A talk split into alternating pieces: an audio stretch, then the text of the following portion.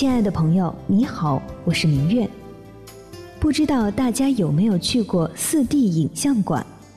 四 D 的影像馆里是一幅幅画在墙上的画儿。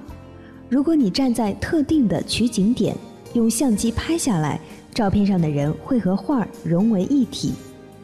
而不同的画儿有不同的效果。比如画上面是一个悬崖，你在固定的地方抓临界点，拍出来的效果就像是真的挂在悬崖上一样。像我一样爱拍照的朋友，应该也会觉得很有趣吧。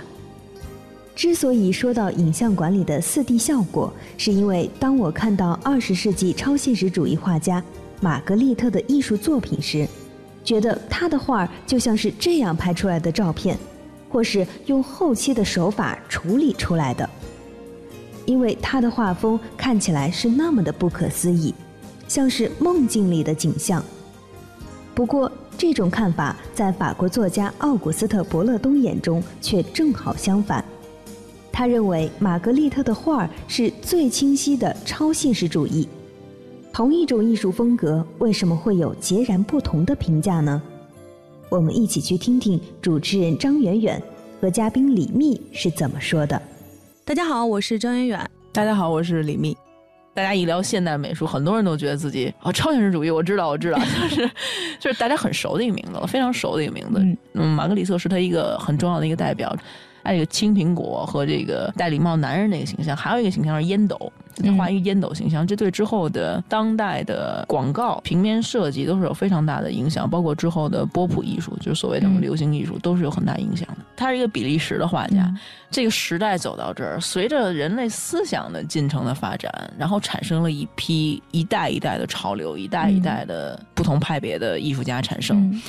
那个玛格丽特所处的这个超现实的这一段期间和这一段风潮，实际上是当时心理学和哲学的发展环境下面产生的。很奇怪，他是比利时人，当时有呃达利那种西班牙的，然后还有一些意大利的、法国的，很多人，大家的地理上面都是割据开的，没有人知道在遥远的在另外的一个城市有一个画家在画这些东西，但是。每个人受这个弗洛伊德的心理学的影响，包括精神分析学的这种影响，开始对这个所谓的人类的自我意识、自我的潜意识，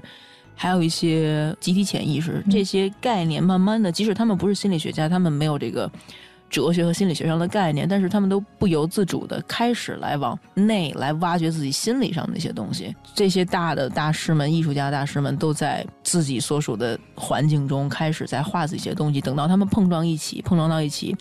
玛格丽特来到了法国，达利来到了法国，他们聚集在巴黎，一看哇，原来这世界上有就每个人的个人经历这么不同，然后每人的都觉得自己画的都是很异类的东西，在自己地方都不是非常被认可。结果一看，嗯，居然能聚成一个团体，形成一种潮流，而且让超现实主义走成了这个。影响非常深，而且给后世不断这个刺激。即使我们今天看超现实主义很多作品，还有我们现在生活中很多创意的来源，都是来自于这个非常重要的一个历史流派。时代下面明明是没有一些关联的人，但同样做的一些都是内核上是都是一样的事儿。有时候我们总觉得是我们发现并创造的艺术，但是当时间轴拉长，你回过去再看的时候，你会发现是艺术选定了特定的人去表现它。就从不同的角度来讲，可能都有合理性。嗯，但是比如说放回到艺术史来看，你能清楚的感觉到这个艺术和这个大家所谓的文化的思想进程是是实际上是有一个很清晰的脉络的。真的是没有印象派，不会有表现主义，不会有有没有表现主义就不会有野兽，不会有野兽就没有后面的超现实。玛格丽特相对是温和一点的人，他在超现实主义里面起到的角色也是一个更诗意一点的。可能超现实主义对于很多人来说，它就是一个讨论到艺术到了一定时期的一个关键词。但是超现实主义到底它的内核是什么？为什么它会在这个历史时期诞生呢？这些超现实的东西最早还不是起源于绘画，最早呢是因为受奥地利的那个非常著名的心理学大师弗洛伊德，他当时发展出了精神分析学。精神分析学最关键的核心就是所谓的潜意识和童年的理论。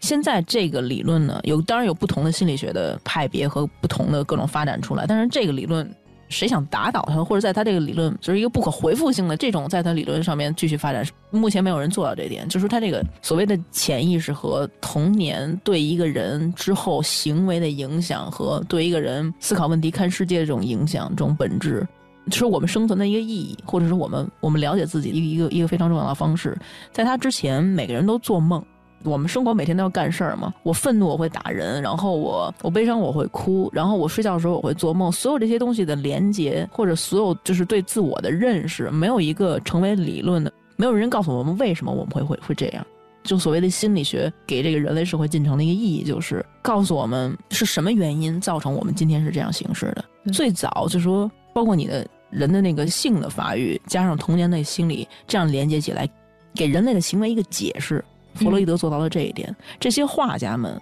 只不过用绘画的方式把弗洛伊德的这些道理阐述出来，而且对他们来说，个人来说是非常大胆。他们敢直面这些个人经历。实际上，个人经历中很多东西是非常痛苦的，而且我们往往很逃避的。嗯。这些艺术家们，无论是高兴的，无论是不高兴的，无论是童年中的阴影，或者是童年中不好的东西、好的东西，他们都通过绘画来表现出来了。呈现出来的画面是我们不能理解的，天马行空，想象力就是不可思议。但对画家来说，这只不过是我心理世界的一个反应。以前我小时候也自己也没事闲的画一些画啊什么的。有一件事你也可以试一试。我打电话的时候，比如说等电话，或者是打很无聊的电话的时候，时间长了，我就喜欢拿一张纸，其实就是一种。很随机的、很潜意识的，我在这一刻，我心里感觉到的一些东西，我感知到的一些东西，我就画出来了，然后把他们很自由的排列和连接下来。嗯，超现实主义这些画家和超现实主义要做的就是这些事儿，完全不要违背你的内心，完全不听客观世界里任何东西来跟你耳语任何东西。或者是你昨天做了一个什么梦，你心里是什么，你就把它画出来。然后他们传达出了非常美好的梦境，或者是非常恐怖的噩梦，都是我们个人的潜意识。所以这个超现实，我们应该理解是超越了现实，就是而存在一个更大的一个自己的潜意识的范畴。对，起初最早其实它叫超自然，它那个刚开始这个定义叫超自然 （supernatural） 的话。其实不是很准确的，嗯，它不光是超自然了，它是真的是超于所有现实的东西，不光是自然而已。所以后来就变成了有点，其实它翻译起来也挺困难，有时候叫做未来主义。作为超现实主义代表的玛格丽特，一生的艺术风格没有太大的变化。他也去参观了当时流行的野兽派立体主义，但并没有受到大师的影响，因为他知道自己想要画的是什么，所以。玛格丽特专注于创作奇幻的、恐怖的、充满特殊构想的形象。在还没有正式走上绘画的道路时，他做过几年商业性画家。有一次，他被任命担任墙纸的设计，这是一份沉闷的工作。即使这样，玛格丽特仍然工作了好一段时间。这份工作培养了她天马行空的想象力，还学会了把一些影像不断重复的技巧。当玛格丽特看到了意大利超现实画派大师基里科的复制作品《爱之歌》以后，受到这位比自己大十岁的意大利画家影响，才确定了自己的风格，并在1925年进入超现实主义时期后，决定了自己在绘画上的新方向。玛格丽特开始全职绘画。在第二年，玛格丽特创作了《迷失的骑士》，这是他人生中第一幅超现实主义作品。迷失的骑士采用了拼贴手法，帷幕背后的舞台上，一根根栏柱如林木般排列开来，奔驰而来的骑士正匆忙赶向远方。帷幕表面的宁静与背后的波涛汹涌形成强烈的比照。玛格丽特把这幅画放在了布鲁塞尔举行的首次个人画展上，画面的确定与不确定性拷问着每一位观赏者，让人看了不禁要思考。这究竟是梦境还是现实？当然，大家的疑惑也恰恰反映出了玛格丽特大胆前卫的艺术理念。但是，当时的艺术评论家们却严厉批评了这位崭露头角的画家。这次失败使玛格丽特感到非常郁闷，于是他搬家去了巴黎。巴黎宽容的艺术氛围给予了玛格丽特施展才华的空间，他加入了超现实主义者的行列。大量的创作出更多具有神秘语义的迷人画作，